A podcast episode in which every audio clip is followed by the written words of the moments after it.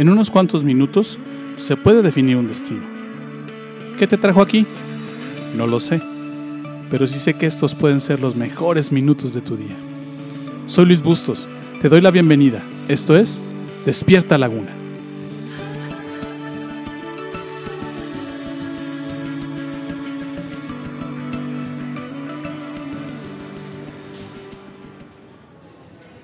Una persona con un nivel de inteligencia relacional alto está contenta consigo misma y con lo que tiene. Tiene la capacidad de anteponer las necesidades de otros ante la suya propia. Sabe cuál es su lugar ante Dios y ante los demás. Y además es honesta con Dios, con otros y consigo misma. ¿Cómo le haces para convertirte en una persona con un nivel de inteligencia relacional alto? ¿Cómo le haces para aprender a tratar a los demás y obtener lo mejor de ellos? Practicando las cosas que una persona así nunca haría. En Santiago 3:17 dice que una persona con un nivel de inteligencia relacional alto, que sabe utilizar la sabiduría, nunca minimiza los sentimientos de otros. Es decir, es amable o gentil, como dicen algunas otras versiones de este verso. Déjame te lo leo. Pero la sabiduría que viene de lo alto es, ante todo, pura y además pacífica. Y escucha esto, es amable. Ser gentil o ser amable significa ser considerado siempre. Filipenses 4:5 dice así, que todo el mundo vea que son considerados en todo lo que hacen. Recuerden que el Señor viene pronto. ¿Qué significa esto? Ser considerado en todo lo que haces. Entender y saber, ser amable en las circunstancias fáciles, en las circunstancias difíciles, pero en particular en la manera en la que tratas a la gente que está a tu alrededor. Inteligencia relacional es ser considerado con todos en todos. Tener amabilidad y consideración en el trato con otros se obtiene cuando superas los errores más comunes en las relaciones personales. ¿Cuáles son los errores más comunes en las relaciones personales? ¿Qué le quita amabilidad a tu trato con otros? Déjame, te muestro dos cosas. Primero, reaccionar a lo que la gente dice en lugar de reaccionar a lo que la gente siente. Lo que dice una persona es menos importante que lo que siente. Lo que tienes que aprender a ver en una situación complicada o una situación estresante con alguien, o incluso en una situación tranquila, es aprender a ver qué es lo que siente, es aprender a censar sus emociones. No es ver sus palabras, sino ver cómo se siente, ver cuál es el estado de su corazón, cuál es el estado anímico de esa persona. Ser considerado en este caso significa conocer o estar consciente de los sentimientos de otras personas o de los otros. La gente herida, toma nota de esto, siempre hiere a otros. La gente que no es amable necesita dosis extremas de amabilidad. La verdad es que si eres honesto contigo y si piensas un poquito, te darás cuenta que es que muy pocas veces te detienes a pensar en cómo se siente la gente a tu alrededor. A mí me ha pasado esto muchas veces, especialmente en el trato con mi esposa porque somos diferentes y vemos las cosas de manera diferente. Y en particular ella, por ser mujer, siempre tiene las emociones a flor de piel. Yo he aprendido que lo importante en ella no es lo que dice, porque inclusive muchas veces ella o yo hemos dicho cosas que realmente no tienen razón o no tienen sentido porque estamos actuando en base a lo que sentimos y en base a nuestras emociones.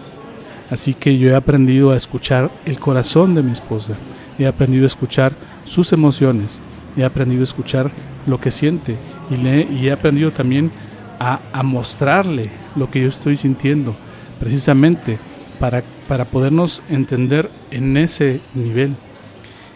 Te decía hace rato que la gente herida siempre hiere a otros. La gente que no es amable necesita dosis extremas de amabilidad. Fíjate lo que dice Romanos 15, 15 2. Deberíamos ayudar a otros a hacer lo que es correcto y edificarlos en el Señor. ¿De qué se trata cuando te digo que es importante que, que te fijes en lo que la gente siente. Se trata de ayudarlos. Se trata de buscar entablar puentes para, para, para edificar a esas personas, eh, en especial a la gente que vive más cerca de ti, porque es a veces a la que más, a la que menos le ponemos atención a lo que siente. Somos más sensibles con alguien que no conocemos o con alguien que recién acabamos de conocer que con la gente con la que convivimos continuamente. Es a veces a la gente que más herimos, es a veces a la gente a la que menos atención le ponemos y es muchas veces con la que menos amables nos portamos. ¿Qué otro error común cometemos o cometes y le resta amabilidad en tu trato con otros? Este otro. Invalidar o minimizar los sentimientos de otras, de otras personas cuando no son los mismos que los tuyos. Muchas veces no le ponemos atención a los sentimientos, pero lo peor que podemos hacer después de no ponerle atención a los sentimientos es minimizar o invalidar los sentimientos de la gente a nuestro alrededor. Cada vez que minimizas los sentimientos de otro, estás minimizándolo a él, estás minimizando a la persona, estás diciéndole a esa persona no eres importante, no eres, no eres, no, no es válido lo que estás sintiendo, no vales nada, a final de cuentas, es, el, es el mensaje que le estás mandando a esa persona. Siempre debes considerar sus sentimientos. Pregúntale, ¿por qué sientes eso? ¿Qué te hace sentir eso? Toma nota de esto. Los sentimientos, emociones son imparciales. Es decir, no son ni buenos, ni malos, ni oportunos o inoportunos. O sea, no es, no es juzgar los, los sentimientos y las emociones de la gente. Simplemente son es la reacción la gente, es lo que está sintiendo, es lo que está sintiendo la persona y debes entender esto. Es importante lo que siente esa persona. Cuando tú comprendes y cuando tú le dices a la persona, entiendo lo que sientes y si vas más allá, siento lo mismo que tú y me, y me identifico con tus emociones o con tus sentimientos, en ese momento le estás dando valor a la persona, no solamente a los sentimientos de la persona, sino a la persona misma. Cuando no sientes lo mismo que otra persona, a veces así reaccionas. No crees que tenga la verdad y lo juzgas y quieres convertirte en su psicólogo. No se trata de eso. No se trata de, de, juzgar, se trata de entender. No se trata de, de establecer un, un, eh, un, diagnóstico. Se trata simple y sencillamente de entender las emociones de la persona a tu alrededor. Cuando tú invalidas o minimizas los sentimientos de otros, estás actuando con muy poca amabilidad y con muy poca gentileza. En Proverbios 15, verso 4, dice lo siguiente. Las palabras suaves son un árbol de vida. La lengua engañosa destruye el espíritu. La lengua engañosa otra vez destruye el espíritu. Y cuando nosotros no estamos considerando las emociones de la gente a nuestro alrededor, cuando no las estamos observando, este, cuando no le estamos poniendo atención a sus sentimientos, o peor, cuando los invalidamos o los minimizamos, a final de cuentas lo que estamos haciendo es destruyendo el espíritu de las personas, destruyendo su alma, destruyendo su vida. Yo sé que tal vez este, esta reflexión o este pensamiento sea nuevo para ti. Estamos acostumbrados a juzgar las ideas, a juzgar la filosofía, a juzgar lo que la gente piensa, pero no estamos acostumbrados a pensar en sus emociones, no estamos acostumbrados a ponerle atención a lo que la gente siente y mucho menos a aquellos que están cerca de nosotros. Yo te reto en esta hora a que observes, a que escuches, a que le pongas atención a lo que las personas que están a tu alrededor están sintiendo. Que te hagas un, experto en entender las emociones y los sentimientos de la gente a tu alrededor y otra vez en particular la gente que está cerca de ti. Porque a veces con la gente que está cerca, con la gente de tu familia, con tu pareja, con tus hijos, eh, se crea esto que se conoce como ceguera de taller. De tanto verlos, ya no prestamos atención y pasan a formar parte del ambiente y no nos percatamos y no nos damos cuenta de que están sufriendo o no nos percatamos o nos damos cuenta de que, de que sus emociones están, están eh, turbias o sus emociones están movidas. Y es importante otra vez que trates de ayudarlos. Es importante otra vez que no rompas su espíritu. Yo te reto a que hagas esto y a que adquieras un mejor nivel de inteligencia relacional, un nivel alto.